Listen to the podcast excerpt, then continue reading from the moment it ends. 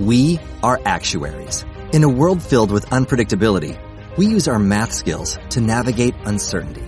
Actuaries make a difference in people's lives across industries and the world. Actuaries have the freedom to work anywhere, and according to US News and World Report, we're the 25th top paying career. Make an impact as a fact seeker and a truth teller. Use your math skills for good as an actuary. The world needs you.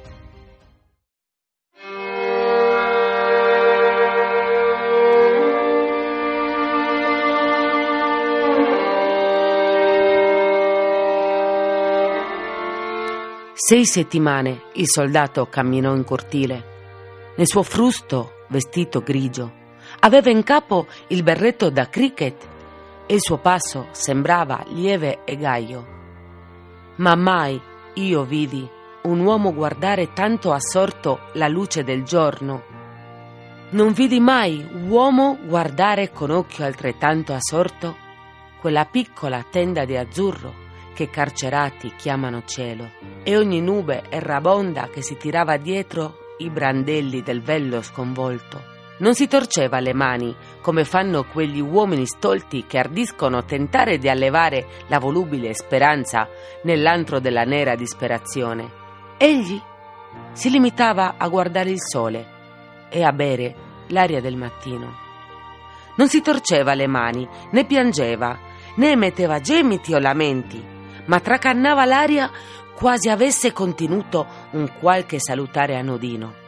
A bocca aperta tracannava il sole quasi fosse stato vino.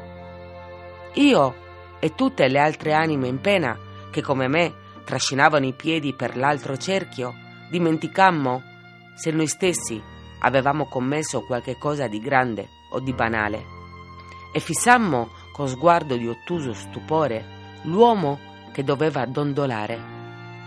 Poiché era strano vederlo passare con passo così lieve e gaio, e strano era vederlo guardare così assorto la luce del giorno, e strano era pensare che lui aveva un tal debito da pagare.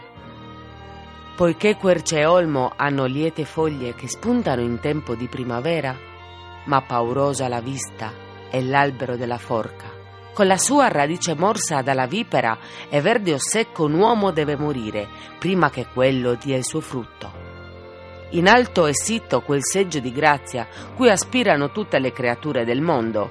Ma chi vuole ergersi con un collare di canapa in cima a un'alta impalcatura e attraverso un capestro di assassino guardare il cielo per l'ultima volta?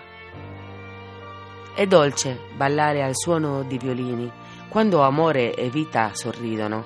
Ballare coi flauti, ballare coi liuti è cosa delicata e rara. Ma non è dolce, con agili piedi, ballare in mezzo all'aria. Così, con occhi curiosi e morbose congetture, lo osservammo un giorno dopo l'altro, domandandoci se ciascuno di noi sarebbe finito nello stesso modo, poiché nessuno può dire in quale rosso inferno potrà smarrirsi la sua anima accecata. Da ultimo il morto non camminò più fra gli altri uomini sotto giudizio. E io seppi che allora stava ritto nella sinistra nicchia del banco degli imputati e che non avrei mai più visto il suo volto, nel bene o nel male. Come due navi condannate si sfiorano in una tempesta, avevamo incrociato le nostre rotte, ma non facemmo segnali, non dicemmo motto, non avevamo motto da dire poiché non nella santa notte ci incontrammo, ma nella vergogna del giorno. Circondava entrambi un muro di prigione, due reietti eravamo. Il mondo ci aveva espulsi dal suo cuore ed io dalla sua grazia. E la ferrea tagliola che aspetta il peccato ci aveva presi nella sua insidia.